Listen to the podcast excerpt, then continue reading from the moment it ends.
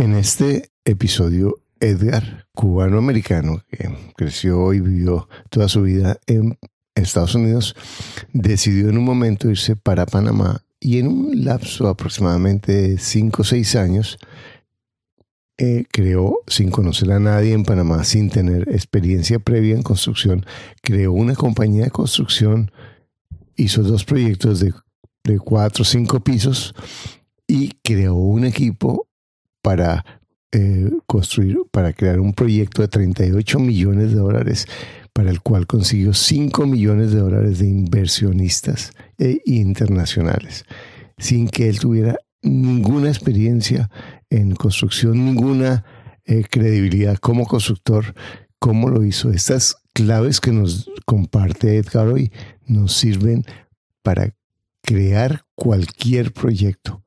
Funciona la mentalidad inversionista en un nivel pequeño o en un nivel grande. Hola, mi nombre es Irene Landeo, tengo 43 años, trabajo como docente y he crecido escuchando ingresos reales con bienes raíces. Disfruta de este episodio.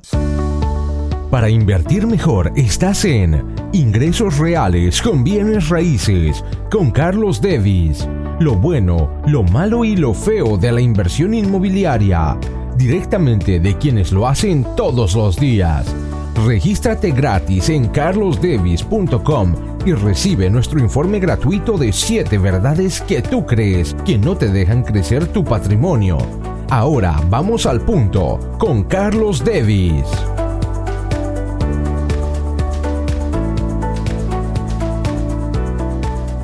Bueno, hoy tengo el privilegio de tener a uno de, de mis mejores amigos, casi un hermano para mí, compañero de aventuras, nos conocemos hace más de 40 años em, y ha estado conmigo en las buenas, en las malas, en las regulares, en los cielos, en los infiernos en mi vida.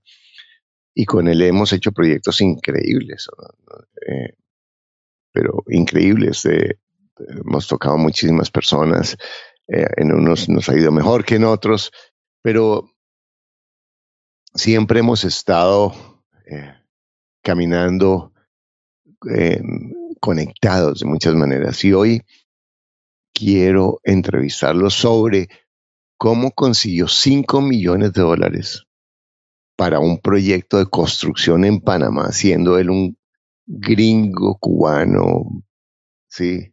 En, en, para, para hacer varios edificios y crear una constructora, que la constructora, que al final el proyecto no funcionó porque vino la crisis del 2008, se cayó todo el mercado, su mercado fundamentalmente eran los, eh, los inversionistas americanos, eh, y, fuera, y además hubo un cambio de reglamentación, seguramente por todo esto también, de los bancos panameños para proteger más a los inversionistas eh, panameños que, que le afectó fundamentalmente la viabilidad del proyecto. Aunque los inversionistas recuperaron su dinero, ¿sí? el proyecto no se pudo realizar, pero lo que me parece fundamental es enfocarnos en cómo Edgar de la nada, de la nada, y es de la nada, ¿sí? utilizando su inteligencia, utilizando su capacidad de crear un branding, una marca, un proyecto, logró traer inversionistas que pusieron millones de dólares para su proyecto en Panamá y lo hizo, ¿cierto? Y los inversionistas no perdieron plata, hubieran podido ganar muchísimo, Sí, el último el que más perdió fue Edgar, porque él se dio látigo por no, por, por cuidar a sus inversionistas, pero, pero el concepto, la forma como lo hizo, que lo ha hecho en varias ocasiones, hicimos otro podcast con él que también lo vamos a publicar, de que les estaba ahora comentando a mis estudiantes que están, estamos grabando este podcast dentro de nuestro programa de Mastermind con los estudiantes de mentoría. Eh, lo, logró crear, llevar a, artistas muy, muy famosos a, un proyecto de, en, en, West Hollywood que hizo también, que fue muy exitoso. Pero hoy nos vamos a enfocar en esto. Bueno, Edgar, muy buenos días, ¿cómo estás? Muy buenos días, Carlos. Muy bien, gracias. Bueno, con nosotros también está Sebastián Gaviria, que es el socio de Edgar, que es un millennial, tiene 32 años o 31, no, que no sé, que ojalá no me ponga bravo conmigo porque le, pongo muchos años. 31, 31 más 2. ah, 33, ah, perfecto.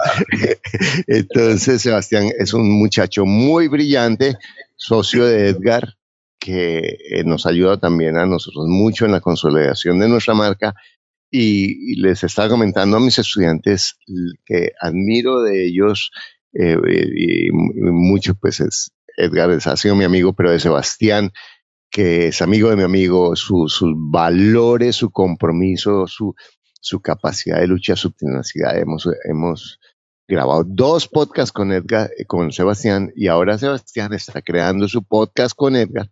Entonces, eh, bueno, Edgar eh, y Sebastián, vamos con esta aventura. Eh, Sebastián va a hacer algunas preguntas eventualmente en este podcast. Bueno, Edgar, cuéntanos un poquito quién eres tú, de dónde naciste, un poquitico de tu vida, antes de ir a Panamá. Muy bien. Mira, así rapidito, eh, cuando me preguntan de, dónde eres, porque entre latinos siempre es la pregunta que, que, aparece pronto, ¿no? Entonces yo siempre digo que soy medio cubano, medio hondureño y medio gringo. Y porque, perdón, yo, yo nací en los Estados Unidos, pero mi papá era cubano, mi mamá hondureña, y nos criaron en Honduras, un poco tiempo en Cuba. Y como tú sabes, Davis, yo siempre he metido en alguna cosa, una u otra en, en América Latina. Y uh, bueno, en esa parte soy, soy muy latino, pues, pero cuando me toca ser gringo, soy muy gringo. Y a veces cuando no quiero ser gringo, igual sale lo de gringo, pero esa es mi mezcla. Uh, yo, uh, yo estudié un poco, llegué como año, año y medio de un junior college cuando estaba en Florida, pero no, como no tenía mucha dirección, pero lo que se me, me llamaba la atención mucho era la, la, como lo que yo siempre había escuchado de California, California esto y lo otro en ese tiempo, era como la fama de California que siempre ha traído gente visionarios, gente que, que se arriesgan, emprendedores y yo me sentía muy, muy cómodo con ese concepto y me fui para California y, y realmente a los 19 años ahí arrancaron mis, mis, mis grandes aventuras, más, por, más que nada por mi, mi curiosidad, que siempre me lleva en, en, en diferentes direcciones y, uh, y, a veces sin, sin pensarlo, sin estudiarlo, me meto porque me parece como algo bueno y ahí voy. Bueno, para, para quienes eh, no, no, entienden qué es Junior College, eh, lo que está diciendo Edgar es que él hizo el equivalente a terminar su secundaria y primer año de universidad, que ni siquiera es universidad, sino es college, que es un colegio técnico que, que, que se hace en Estados Unidos. O sea que piensa esto como una persona latino llegó a California a los 19 años ¿Con cuántos millones llegaste a California a los 19 años? millones de ideas, nada más. Con millones de sueños llega a los 19 años y es capaz de tocar a personajes como, de verdad, eh, eh, John Travolta, Salma Hayek, eh, Paul McCarthy, de los artistas más reconocidos y, y, en muchas de sus aventuras y Marc Anthony manda saludos, ¿eh? ah, gracias. Eh, sí, ah, bueno, dile que yo, yo después le contesto la llamada, que es que no he tenido tiempo. ya la dije. pero, pero, pero el punto es, a hoy no nos vamos a enfocar en esa parte de la historia, sino ubiquémonos cuando tú llegaste a Panamá, qué edad tenías, cómo era tu circunstancia y cómo llegaste a Panamá.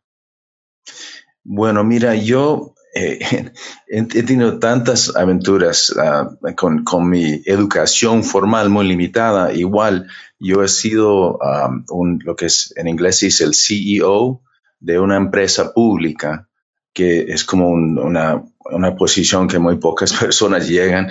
Y cuando también uh, en las consultorías que he tenido, diferentes Um, en diferentes uh, tiempos. Uh, he tenido clientes como el NBC, una empresa muy, muy grande de comunicación, y he estado en, dentro de directorios de empresas como Hewlett Packard, 3M, Volkswagen de México, uh, Codelco en, en, Chile, que es la empresa minera más grande del mundo. Y a veces, se, se, en medio de todo, me recuerdo, mira, yo ¿quién soy yo? Yo estoy enfrente de todas estas personas tan poderosas, pero yo sigo adelante porque tengo una idea, una pasión y ahí voy, pero, pero a veces sí, es como, wow, me, me, me, me, quito la corbata y ahí estoy, pero, pero lo, que, lo que pasó con lo de Panamá es que yo había, yo tenía una empresa que ya lo había vendido, una marca que había desarrollado en Los Ángeles y en ese tiempo después, e, entre empresas, entre, entre estos desarrollos que había hecho, siempre me pongo el sombrero de consultor. Y en ese tiempo estaba haciendo consultorías de marcas. Y me, llamaron unos amigos uh, cubanos que estaban viviendo en Panamá y me contaron que había una tremenda oportunidad eh, en Panamá, que en ese tiempo el, el desarrollo de inmobiliario era, era tremenda oportunidad y por qué no fuera para allá para verlo. Entonces hice eso, fui para allá. ¿En qué año estábamos? Ah, este era como el 2000, ¿cuánto era? Como el 2006 por ahí, 2005 2006, empecé a viajar a, Panamá. ¿Qué edad y, y, pero yo todavía estaba, estaba, amarrado con la otra empresa porque tenía, ese era parte del acuerdo. ¿Qué edad tenías? No sé, calcúlalo. menos eh, años de los que tengo yo ahora. O sea, eh, sí, no, porque, porque es importante. Eh, eso, o sea, ahorita estamos en 2019, fue 2000. en, los 50 estaba, ya, ya, ya tenía mis añitos, ¿no? Ajá, pero perfecto. Entonces vas para Panamá. Sí, me fui para allá, me gustó lo que estaba viendo. Ah, me, me, gustaron las personas que eran amigos, pero más conocidos que amigos, ¿verdad? Pero, pero, pero sentí que ellos eran personas con quien yo podía trabajar, porque algo que me enseñó mi papá, porque él tenía empresas en varios países eh, también, él decía siempre, es importante tener un socio local. No creas que tú vas a poder entrar a cualquier mercado siendo el gran genio o pensando que eres tan gran genio y conquistar un país en un par de viajes, ¿no? Y eso aprendí también y lo apliqué cuando yo tenía negocios en China y, y Singapur. Um, siempre con socios locales. Pero entonces uh, sentí que la base estaba bien, la oportunidad era buena, pero como yo no tenía ninguna experiencia de Panamá y todos mis contactos estaban en los Estados Unidos, bueno, tenía que hacer algo. Entonces ahí me puse a, armar un plan. Pero, pero ahí en ese momento tú tenías, eh, o sea, mucho dinero como para empezar un proyecto de construcción. Ah, tenía algo, tenía un poco de dinero como para, para sembrarlo, pues para, para poder hacer todos los, eh, crear la fundación y para, para, poder vivir por un periodo de tiempo sin, sin tener que preocuparme. Entonces, había acumulado ese capital, también tenía mis, mis, mis costos porque también tenía hijos y, y o sea, familia, pero, pero lo calculé bien para darme un poco de tiempo para poder dedicarme al desarrollo del concepto sin, sin, sin una presión inmediata. Y, te puedo preguntar más o menos cuánto era, porque yo quiero mm, ponerle, como poner la proporción entre lo que tú lo conseguiste y con qué empezaste, que me parece que es importante. Bueno, líquido tenía, tenía como, digamos, 250 mil dólares. Ah, pero, pero y, y, acceso a más y empezar a vender cosas, ¿no? Pero eh, sí, la, foto de Carlos Davis que estaba filmado, eso también la podía vender en eBay, no sé. Pero, pero lo había calculado bien y ah, no, no, no quería depender en ese dinero para, para sembrar el negocio de fondo, más que simplemente asegurar que yo yo podía dedicarme sin problemas en, eso. Pero siempre con la, mi, propia disciplina es de arrancar lo más pronto posible. Ajá. Porque tú no tenías experiencia de construcción hasta ese momento, ¿o sí? Bueno, había construido una casa con, con, mi mujer, ah, una casa de como, como, como 300 metros cuadrados, que era, para mí era una casa de, de como inversión en un lugar en Sun Valley, Idaho, pero una casa. Entonces, cuando, cuando empecé a hablar con, con inversionistas, me, esa era una pregunta, bueno, ¿qué has hecho? ¿no? como querían ver el, currículo grande de los edificios, proyectos y lo demás. Bueno, mira una casa. Y, en este caso estaba hablando de, de un proyecto de, de 260 habitaciones y, y, que tenía cinco piscinas, una, una pista para helicóptero, una, sea, una, clínica, era, era, como, era como un crucero, pero vertical. El gran, el gran proyecto ese era. ¿Y y había hecho muchas casitas de Lego. Eso, eso sí, eso ayudaba. Sí, eso sí, sí, también. Ahí estaba en el currículum. bueno, entonces, entonces tú llegas a Panamá, tienes una, una un pequeño capital, pues comparado con el proyecto. ¿Ese proyecto cuánto valía? O sea, así como lo, como lo estás describiendo. Ese, ese proyecto necesitaba como 38 millones de dólares. Perfecto. Entonces tú llegas a Panamá y tienes unos conocidos que son cubanos y te instalas en Panamá. Bueno, al, principio, hice todo haciendo unos viajes para Panamá. O sea, no, para mí lo importante era, eh, primero identificando, tenía dos clientes. El primer cliente, el más importante, era el inversionista. O sea, el segundo, ya resolviendo ese problema, mi segundo problema era ahora, ¿quién era el, el, comprador de, de, mis apartamentos? Otra, otros clientes. Pero el primero para mí era, tengo que vender el concepto a los inversionistas. Me, me, gusta eso, o sea, el primer, el primer es tener a los inversionistas como un cliente. Y bueno, ¿cómo, ¿y cómo armaste ese concepto para ser atractivo para los inversionistas? ¿O cómo, cómo empezaste? Cuéntanos, porque lo más importante para la mayoría de las personas que no tenemos esa experiencia, y para mí es un proyecto muy grande, pues cómo empieza, ¿cierto? Porque los primeros pasos son fundamentales. Sí. Bueno, sabes que eso en diferentes etapas, ¿no? Diferentes aspectos. El primero era, eh, el proyecto tenía que ser totalmente lógico y, buena inversión. Entonces, el primer esfuerzo fueron todos los cálculos. en cuánto se podía ganar basado en metros cuadrados, ah, porque un inversionista, en cuanto más riesgo, mayor tiene que ser el retorno. Si uno tiene, quiere un, retorno garantizado, bueno, vas y, compras unos, unas acciones de un banco que ha estado por ahí por 100 años y ganas el 1.5%. O sea, si quiere ganar más, inviertes una, una, una empresa de, del Internet y esperas un retorno de, de 10, 15% o 20%, lo que sea, ¿no? Entonces, todo es de acuerdo del nivel de riesgo y mi trabajo era cómo minimizar ese riesgo cuáles son las, los, elementos que aparecen como grandes riesgos y cómo yo los puedo anular.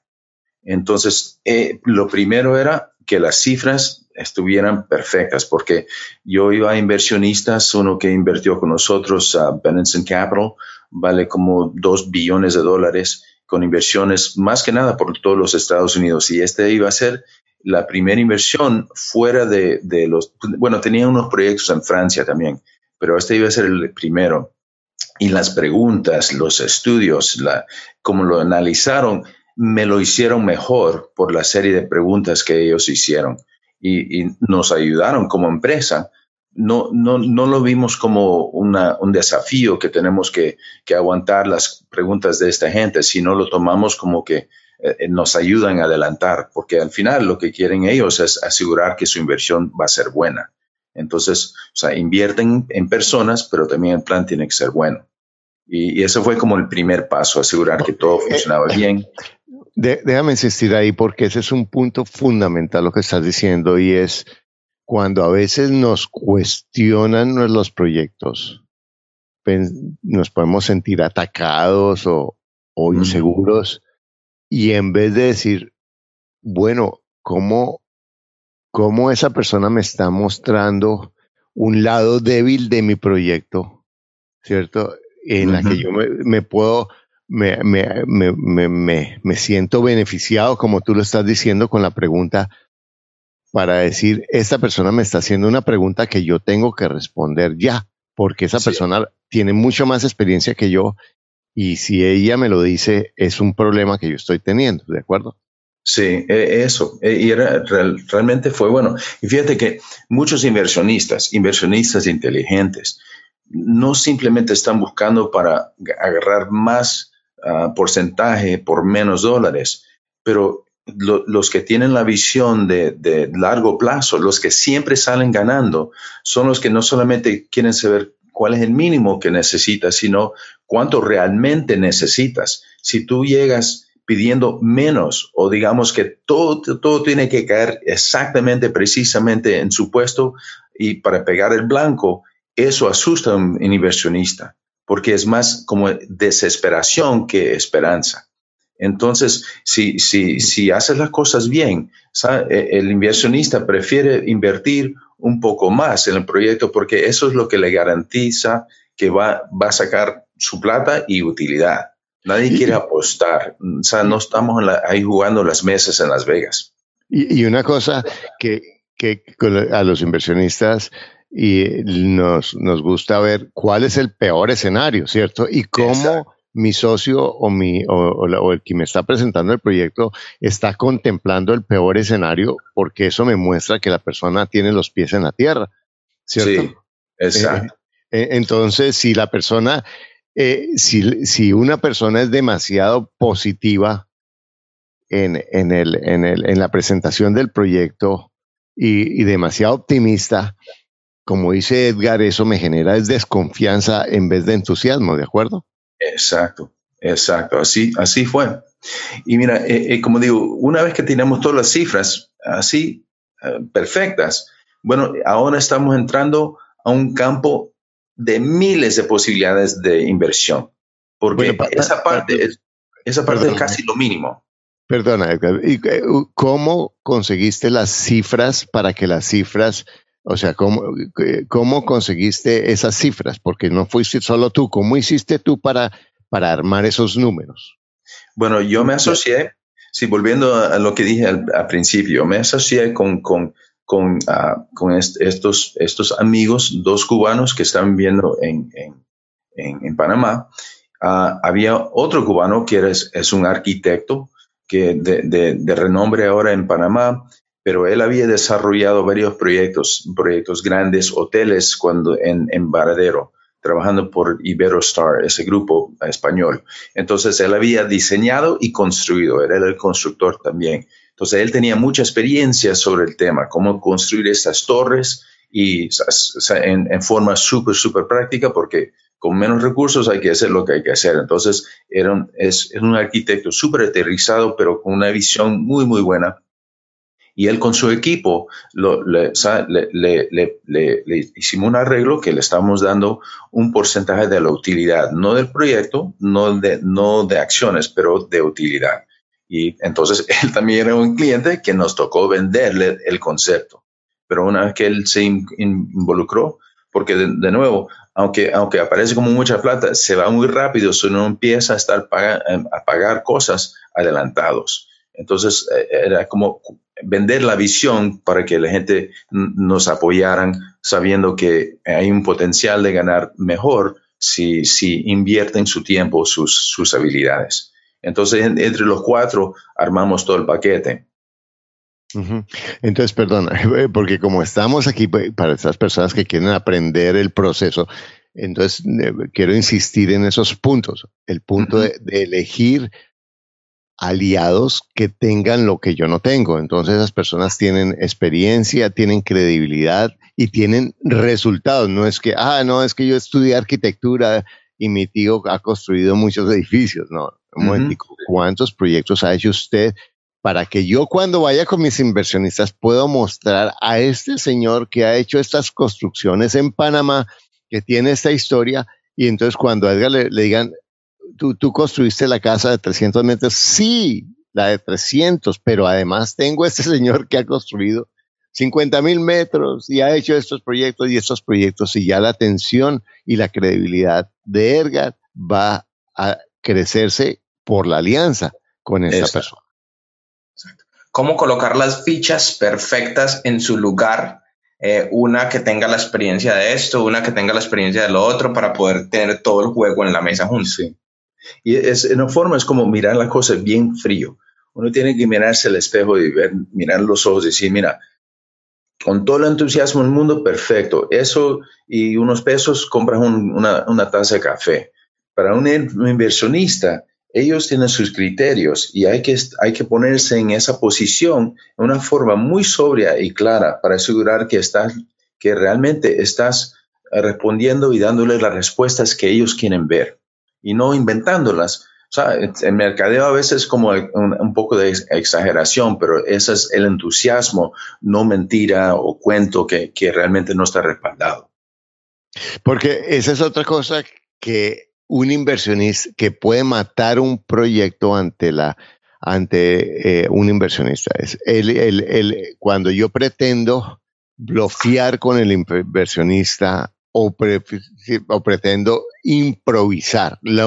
cuando yo más gano credibilidad con el inversionista, es decir, no tengo ni idea de eso, no tengo esa respuesta. Me hizo una buena pregunta y esa pregunta no me la había hecho, déjame buscar la información. eso me da más credibilidad que, el inventarme, el improvisar, el contestar tonterías. Y, sabes qué, Davis, también eso me, convierte en un, eh, soy el mensajero de una tremenda oportunidad, no soy el vendedor de una oportunidad. Que es diferente. Así yo no tengo que defender nada. Estoy, mira, esto es la oportunidad, esto es lo que hemos armado. Y sí, cuando hacen preguntas, tremenda pregunta, déjame, yo lo, yo lo investigo y vuelvo con la respuesta. No, y, además a mí me ha pasado muchas veces que cuando yo me pongo en esa, cuando yo estaba más joven, yo, yo, yo trataba de asumir esa posición de vendedor del proyecto y quedaba como un tonto.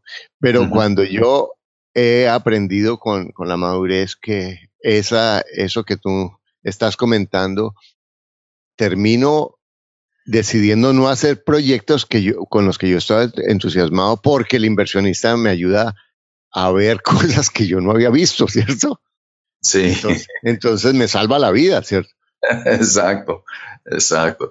Y, y, además aprofundizas la relación para poder volver otro día con otra idea. Ajá. Perfecto, Betty. Entonces, entonces vamos, a, otra vez volvamos al punto en el que ya, ya tienes los números, has conseguido tus aliados y tú vas a empezar a conseguir el dinero. Sí, bueno, como digo, armando todo el paquete financiero, ese es como fundamental. En eso no ganas nada, porque hay muchos que hacen el, mismo esfuerzo en miles de proyectos. Entonces, para un inversionista, si está mirando todo eso, son, son cartas en, un juego de naipe en donde todos son igual, o sea, desde arriba todos son igual. Entonces, hay que diferenciar el proyecto de, para, que, para que resalta, para que no sea como cualquier otro proyecto. No solamente en la parte financiera, porque inversionistas no buscan el que siempre va a dar el mayor retorno. Buscan, hay varios criterios. O sea, el que, eh, decir, bueno, ok, yo, yo voy a darles un 20% de retorno porque los demás están ofreciendo 18, voy a sacar toda la plata del mundo. No es así. a veces el inversionista prefiere uno de 10% porque es tienen otros criterios, la seguridad de las cifras, pero si todos tienen esa misma proyección, algo diferente tiene que diferenciarlo. Y entonces eso fue la, la, segunda gran parte de, mi esfuerzo armando este, este muñequito. Perfecto. Eh, eso, eh, eh, entonces aquí va otro punto y es buscar inversionistas cuyo, cuya estrategia de inversión sea afín al proyecto que les estoy presentando. Exacto. Y, con eso, fíjate, Davis, yo entonces pensé, bueno, ¿qué, qué es lo que, cómo voy a, superar las, las, las, brechas que existen aquí, los desafíos, ¿no? los elefantes en, el cuarto? Primero, es en Panamá y no en Florida. Segundo, ¿quién soy yo? que yo no he construido ninguna torre ninguna vez en mi vida, entonces yo iba desarmando todos eso, esos negativos, ¿no? Eh, creando las alianzas, eh, teniendo este, este, este arquitecto también involucrado. también hablé con bancos, hablé con gente, con políticos. Entonces, eh, eh, empecé a armar como una, una especie también de, de, de, directores, ¿no? No, no, no legales, pero como advisory boards, como equipos que, que también ah, dan consejos, que son personas de, de, de, buenas conexiones en Panamá. Eso ayudó un poco. Pero más que nada, yo para, para poder llegar a la gente, empecé, bueno, tengo que crear el concepto, el concepto que les, les, le, una visión como si estuviera vendiendo cualquier cosa. Tengo que, entusiasmarlos, tengo que conectarlo con algo diferente para que emocionalmente quieren ser parte de una misión más grande que ellos mismos, fuera de lo común y corriente. Esta es una aventura segura y, y, que tiene unos beneficios, porque mira, hasta una persona que está ahí escribiendo, leyendo eh, reportes y, planes y está firmando cheques de, de, millones de dólares, hasta eso se vuelve aburrido.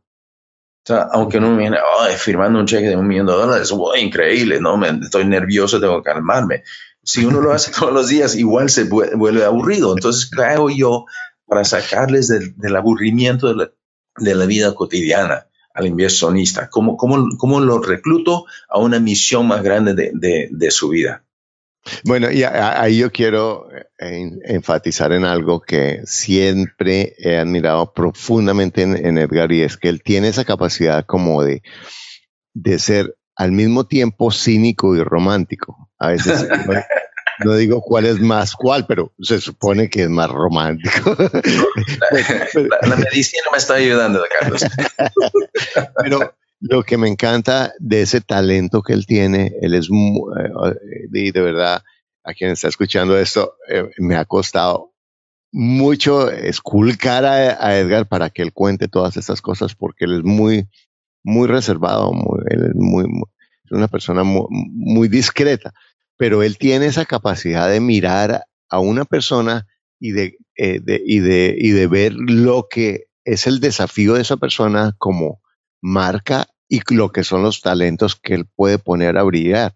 Y lo hace desde esa doble mirada que es esencial y es cómo trabajo los talentos, cómo trabajo los desafíos de la persona, como por ejemplo, hablamos el, el, elefante en la sala, no, es que es en Panamá, no, es que él no tiene experiencia, y cómo multiplico eh, de una forma seria y sobria y creíble y además que se convierta en algo que no sea como eh, enfocado en el ego o en, o en el brillo de una persona, sino en una historia que sea significativa para quien está escuchándola, que no solamente es, ah, es porque esta persona es esto, no, eso cómo le sirve a una misión, a un sentido, a una historia.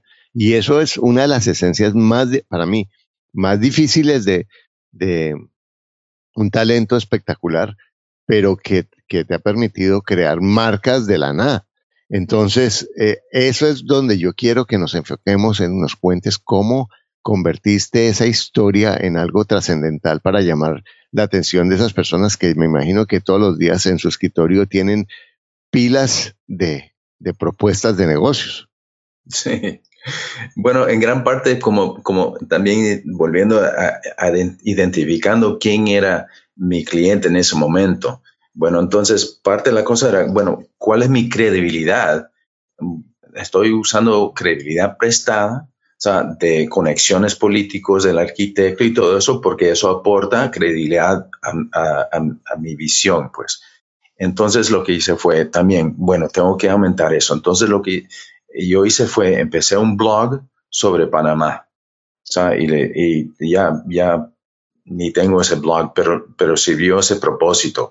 Tenía otro, otro, um, otra página web que, que era como una, un currículo pero, eh, pero no, no hablaba de currículo, pero tenía una lista de mis proyectos, de cosas que yo había hecho, todo, pero como así como en una forma un poquito indirecto, sabiendo que lo primero que la gente va a empezar a hacer es Panamá, vean a Google dónde queda Panamá y de ahí empiezan a ver y quién es este de Garvetía y todas esas cosas y planteé artículos escritos por mí sobre Panamá en diferentes lugares, asegurando que lo que es el SEO, Search Engine Optimization, que todas las palabras claves aparecieran en el artículo y, todas las cosas para que cuando alguien metiera ahí Edgar Beitía, como no es un nombre muy común y corriente, desafortunadamente hay otro que tiene el mismo nombre, que es un, es un maluco y ahora él es que domina todavía todo eso. Pero en un tiempo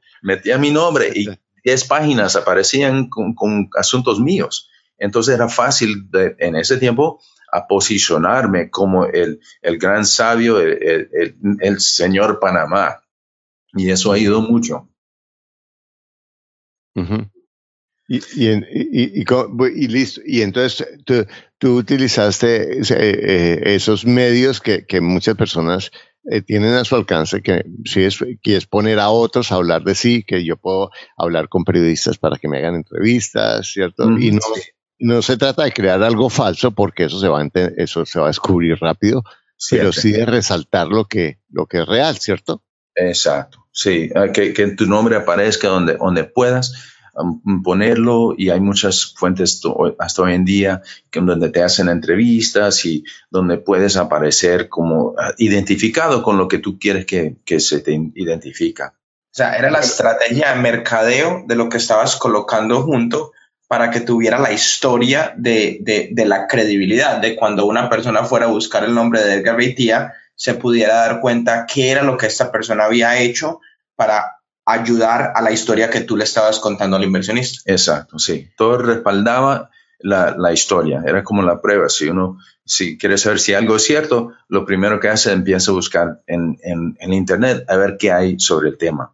Y ahí todo lo que encontraban respaldaba lo que, lo que yo quería que, que, que, vieran sobre el tema, ¿no? Y también había cosas, y porque yo había vendido una empresa, la marca, entonces es, toda esa historia se estaba apareciendo en ese tiempo y como había vendido la empresa Elixir, todos los artículos todavía con los artistas y todo eso, todavía en ese tiempo aparecían en, en, en, los, en las páginas. Entonces todo ayudaba, ¿no?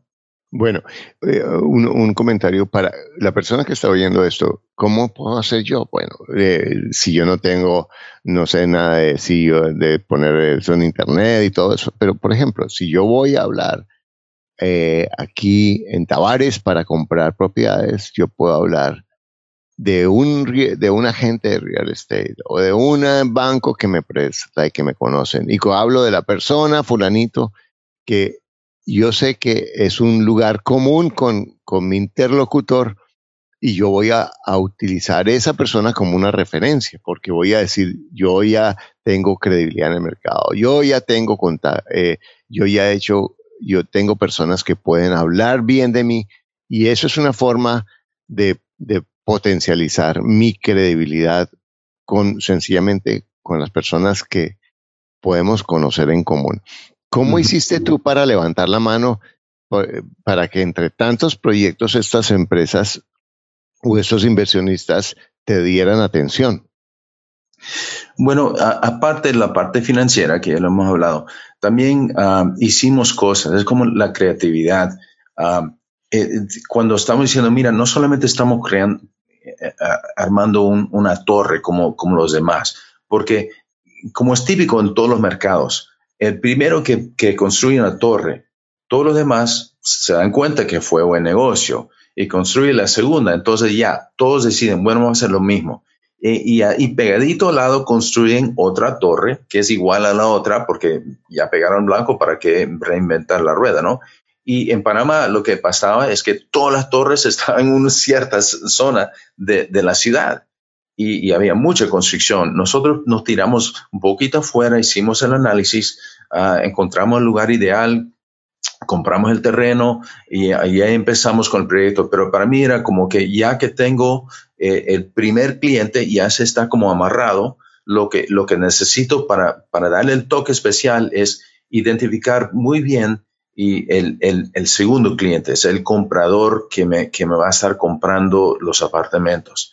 Entonces, abriendo mis ojos, viendo lo que estaba pasando, en ese tiempo el nombre que yo le puse a la empresa era, era Green Living Panamá. Y por ahí todavía está la, página web, pero es vi, viviendo verde.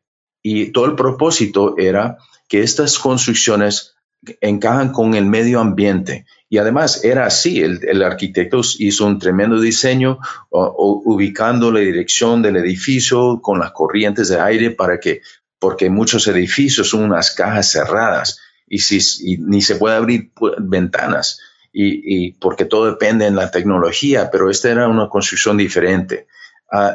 Lo, yo aprendí de, de, de la manufactura. Fíjate, en, los años 70 en los Estados Unidos, los japoneses ganaron la, el mercado de los, de los autos.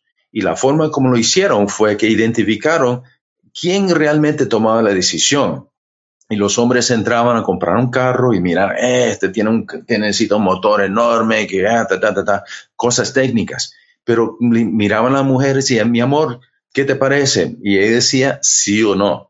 Entonces los japoneses lo que vieron que, mira, si una mujer, para, como mujeres son más pequeñas que los hombres, el asiento tiene que correrse más adelante porque los pies es difícil alcanzar los pedales. Y también identificaron que el, lo que sea el cup holder, donde se pone la copa, eh, en los carros americanos no los tenía. Pero los japoneses vieron, bueno, una mujer quiere poner su, su taza de café ahí en el carro, o un hombre, cosas prácticas. Y fíjate, ese cup holder fue el punto de la flecha que permitió a los japoneses empezar a ganar el mercado eh, norteamericano. Entonces yo pensé, bueno, ¿cuál es el cup holder en mi proyecto? Y lo que hice fue, en vez de poner todos los equipos de, tecnológicos y de aire acondicionado en el techo, aquí por las playas, mira, esas cosas lo ponemos en la esquina y lo que hacemos son unos estares, ¿no? Poner un barbecue ahí arriba, unos baños en la cocinita y hacer un, un, lugar de fiestas para que todas las noches puedan disfrutar el atardecer.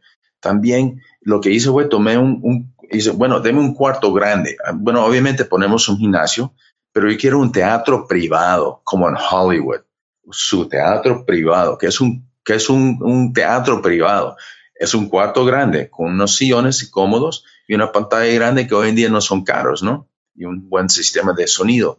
Pero son cosas que, como, como siempre hablamos, de muy alta, uh, la percepción de valor muy alta, pero que tiene un costo mínimo. Entonces, eh, por eso. ¿Cuáles son esos cup holders que podemos añadir al proyecto que cuesta casi nada, pero es más que nada una idea? Entonces, cuando em, salimos, teníamos eso y, lo presenté a los inversionistas, que no solamente esta es buena oportunidad para ganar dinero, pero estamos en la vanguardia y estamos conociendo edificios que, que, que, que, son mucho más eficientes acerca del, del, del, medio ambiente, pero también tiene todas esas amenidades que nadie ni los ha pensado. Y, y yo creo que también lo importante para los inversionistas no es solamente cómo lo voy a hacer y cuánto voy a ganar, sino cómo lo vas a vender. Exacto. Y, sí. y ahí les estabas dando eh, esa, eh, esa solución de aquí tengo todo el proyecto, te lo estoy armando, pero mira lo que estamos mirando para, para venderlo, ese cup holder. Sí, y es bien, eso lo aplicamos Sebastián y yo ahora, porque som, somos estudiantes de Carlos, aprendemos todo de, de tanto de, de, de, esto, de, inversiones y, y, todo este trabajo que hacemos nosotros para sacar más capital, para comprar más, más puertas, más casas. Y una de las cosas que aplicamos cuando, cuando compramos una casa y lo vamos a poner para arrendar es cuáles son los cup holders que hace que nuestra casa es más atractivo que, que cualquier otra. Exacto, como, como en, en, Carlos, una, como para ir comentar algo sobre lo que Edgar está hablando, una de las ideas de Edgar de, de una de las casas fue colocarle un purificador de aire a la casa que nos costó 150 dólares en Amazon y pudo subir la renta 200 dólares más mensuales que nos, nos está dejando una renta de inversión del 33%. Sí. Entonces, aplicando lo que tú nos enseñas, Carlos, también con un poquito de experiencia nuestra, es, son esas, esas cosas, detalles que, que, que levantan lo que tú tienes sobre todo el ruido que, que es Me Too, todo igual en el mercado, porque muy pocas personas son innovadores y esas, estas son innovaciones. En vez de simplemente copiar lo que alguien más hace, pensar, bueno, ¿qué toquecito le puedo dar para que sea único? Uh -huh. Edgar, bueno, porque tenemos que ir como cerrando el podcast hoy, ¿cuánto, cuánto dinero conseguiste finalmente? Bueno, fíjate, conseguimos 5 um, millones de dólares. Ajá. Sí, y con eso compraron los terrenos. Y bueno, parte también uh, fue que yo armé todo de una forma que pro, darle mayor protección a los inversionistas.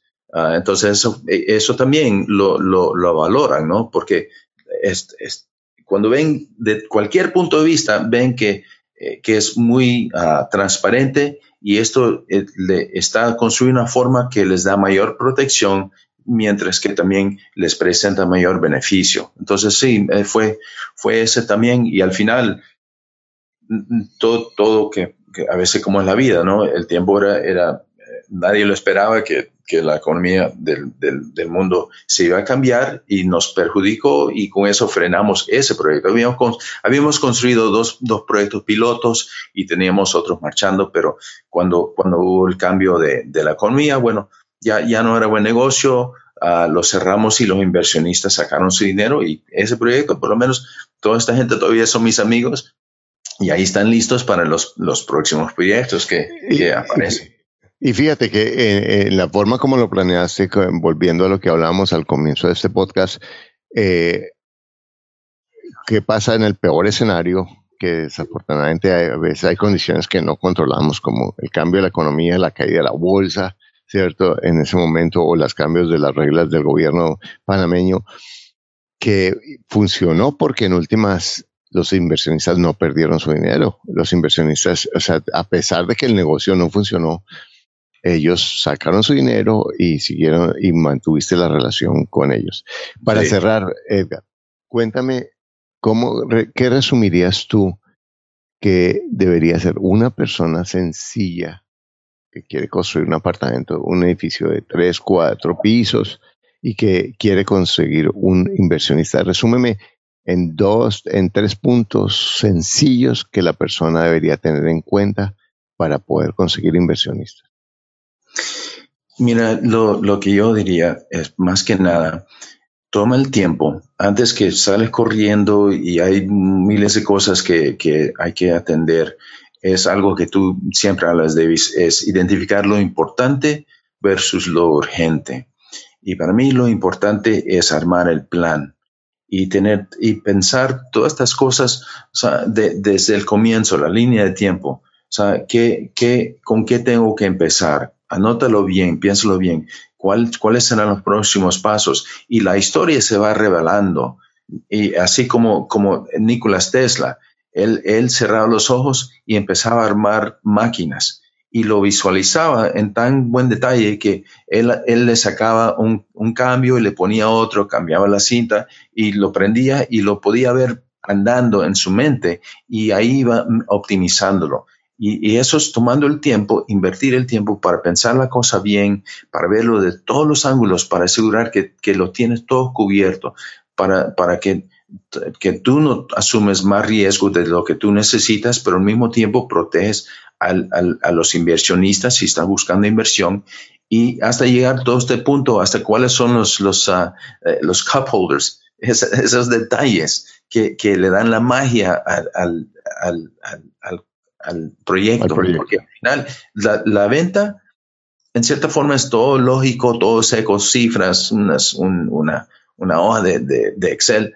pero lo que, lo que determina la decisión es una decisión emocional y busca, identifica eso, la, la misión, eso es lo que lo hace más importante, más significativo que cualquier otra cosa que están dando. Es, eso más que nada, piénsalo bien, ármalo bien y, y, escucha bien, porque vas a estar ajustando todo en, medio camino. En cuanto más información real te entra, tengan la flexibilidad para poder mirarlo bien, el impacto y cómo mejorar siempre uh, lo que estás haciendo. Genial. Bueno, Edgar, eh, y me gustaría un poquito que me hables de la empresa que ustedes tienen con Sebastián, porque en últimas, ¿Qué, ¿Qué, es lo que ustedes hacen? ¿Cómo ese talento que, tienes tú y que también tiene Sebastián, le, eh, qué es lo que están haciendo y cómo pueden ustedes ayudar a las personas? Uh, bueno, mira, también voy a pedir que Sebastián comenta por acá, pero como empresario, toda mi vida, yo, siempre he dicho que, que si me tocara salir a, buscar un trabajo, nadie me contrata porque mi hoja de vida está, es una mezcla de tantas locuras y cosas, pero si, si ven lo que he logrado, los logros son, son muchos. Uh, y, y, lo que he aprendido son ciertas herramientas, ciertas um, formas en cómo um, acercarme a un negocio para que asegurar que tenga mayor rentabilidad. Y con Sebastián encontramos una, una sinergia muy, muy importante porque él es un empresario con sus pocos años, ya él pudiera haberse jubilado años atrás, Fíjate, eh, y entonces yo, yo me quito el sombrero y aprendo mucho de él por eso, porque él tiene una, una visión, una habilidad de manejar las cosas en, forma tan, tan bien. Y lo que nosotros hacemos es que entramos a empresas, eh, empezamos con lo que se llama el tráfico, ayudándoles a cómo generar más tráfico, porque eso es lo que empresas siempre necesitan. Gastan demasiado, no saben cómo, entonces les ayudamos con el tráfico, pero donde se ven los mayores resultados es cuando de ahí entramos a la operación, ayudarles a optimizar la operación, porque uno puede estar, eh, puede estar recibiendo, ah, digamos, 500 ah, ah, prospectos. Y si uno sabe cómo manejar ese proceso bien, y, cómo estructurarlo para poder medir todos los pasos, uno puede estar cerrando, digamos, de, ir del 10% hasta 50% y más. Y esas son las cosas que hacemos nosotros para, las empresas. Sí, eh, Carlos, eh, y, le ayudo un poquito a Edgar ahí en lo que eh, está diciendo. Es como que mucha gente que nos contrata a nosotros, cuando contratas una compañía de, de mercadeo digital, lo, el valor agregado que nosotros traemos a cualquier negocio es que no entramos y empezamos a decirte gasta dinero en, promoción. No, nosotros miramos oportunidades que pueden tener los negocios donde podemos inmediatamente incrementar las ventas sin tener que tocar la promoción. Entonces, eh, por ejemplo, negocios, eh, un, ejemplo de, un doctor con el que trabajamos, un cirujano plástico, que tenía una conversión del 10% empezamos a entenderle los procesos y en este momento, en tres meses, los llevamos de una conversión del 10% al 78%. Entonces estamos hablando de que sin invertir nada de dinero en promoción, ya inmediatamente una, una cirugía cuesta 7 mil dólares acá en Estados Unidos. Imagínate si estaba cerrando el 10% y se llevó al 78%, eh, multiplicó seis veces la, el ingreso que tenía. Y, bueno, y, una cosa que me encanta de lo que hacen ustedes, eh, que, a mí me han ayudado, es cómo potenciar el conseguir prospectos a través del, del, del, orgánico, no necesariamente la publicidad pagada, sino cómo, eh, ¿por qué no nos hablas un poquito de eso, eh, perdón, Sebastián? Sí, claro, es, mira, es, es importante en todos los negocios es las bases de datos. Entonces, ¿cómo, cómo, cómo trabajar con tus contactos, con tu base de datos para crear una publicidad orgánica. ¿Cómo poner a tus clientes a hablar de ti? Entonces, cuando tus clientes empiezan a hablar de ti, lo que tú quieres es que cuando tú estás buscando un restaurante, tú vas a buscar un review o vas a preguntarle a un amigo, mira, ¿qué te pareció ese restaurante? Ese amigo te va a decir, mira, me encantó, ve. Tú sin ninguna pregunta vas a ir porque tu amigo te dijo que, que fueras. Entonces, nosotros colocamos estrategias juntas para ayudarte a esa gente que ya son clientes tuyos, cómo podemos ponerlos a ellos a que hablen de ti. Bueno, ¿y por qué hablamos de esto? Porque es lo mismo que está, esto nos sirve para, para bienes raíces, eso nos sirve para crear credibilidad, para, para consolidarnos como inversionistas, para consolidarnos ante los bancos, que son las personas que nos pueden prestar, porque en última, aunque los números son importantes, como mencionaba Edgar, cómo me vendo y, la imagen que yo tengo es importante, cómo me consolido y cómo me vendo también ante los vendedores. Eh, uno de mis estudiantes estaba hablando de que un, una, una, persona que está vendiendo una oportunidad muy, muy buena en, en, en Querétaro, ¿sí? En México, eh, los prefirió a ellos porque el otro comprador quería tumbar la casa y él estaba pegado emocionalmente a su casa y quería mantenerla. ¿eh? Y, ellos entendieron eso y, construyeron un cuento de por qué les deberían vender a ellos, cuál es la razón, cuál es la misión. Entonces, muchas, muchas gracias. ¿Cuál es el teléfono en donde los pueden conseguir a ustedes y el nombre de la empresa para, saber más información de ustedes? Sí, mira, eh, Carlos, el teléfono donde nos pueden conseguir a nosotros aquí en Estados Unidos es a 727 422 8337. Por ahí ah, nos pueden preguntar por WhatsApp, nos pueden llamar, te repito el número 727-422-8337. Bueno, ¿y la empresa en Internet cómo la buscan? Eh, Innovation Beast. Ok. bueno, en el chat. Ok, bueno, muchas, muchas, muchas gracias. De verdad, eh, espero que haya sido útil para ti. Para mí fue muy revelador porque hubo cosas que me ayudó a confirmar y otras que me ayudó a aclarar. Muchas gracias Edgar, muchas gracias Sebastián y a ti que has escuchado. Mira, todos los recursos que tú tienes, que tú no estás monetizando, tu credibilidad, tus talentos, tu fuerza, tu experiencia, tus contactos, no importa que sea una persona, no es que no conozco personas importantes, siempre hay una persona que tú conoces que conoce a alguien importante y a lo mejor esa persona mire le habla, ay, mira, yo conozco a Carlos, sí, él es buena persona. Y, eh, y aunque esa persona que hable no es importante, ante quien habla esa persona, esa persona sencilla tiene credibilidad. Y todos tenemos esa posibilidad. Y si tú estás construyendo tu credibilidad, no te, no te decepciones si no es que mi credibilidad está hecha un desastre porque la he embarrado. Mira, yo he estado en el infierno muchas veces y mi la credibilidad es como el crédito. Toma tiempo, pero tú la puedes volver a reconstruir y convierte todo eso que ha sido tu infierno en, una fortaleza. Ah, mira, como tú me oyes, ah, mira, yo la he embarrado tantas veces y eso ahora es un activo porque he aprendido de eso, porque me he dado cuenta cómo no cometer esos errores y, utilizo mis errores y mis estupideces para ayudarle a otros que quieran escucharme abrir sus ojos. Muchas, muchas gracias y de verdad te felicito por estar aquí abriéndote, abriendo tu corazón, abriendo tu mente y recuerda que tienes todo lo que necesitas para lograr lo que tú quieres, que lo único que te aleja es un pensamiento que no es cierto. Muchas gracias. Gracias por escuchar tu podcast Ingresos Reales con Bienes Raíces. Únete a nuestro blog y audio semanal en carlosdevis.com. Conoce nuestros talleres de bienes raíces, visítanos en Facebook y deja tus comentarios.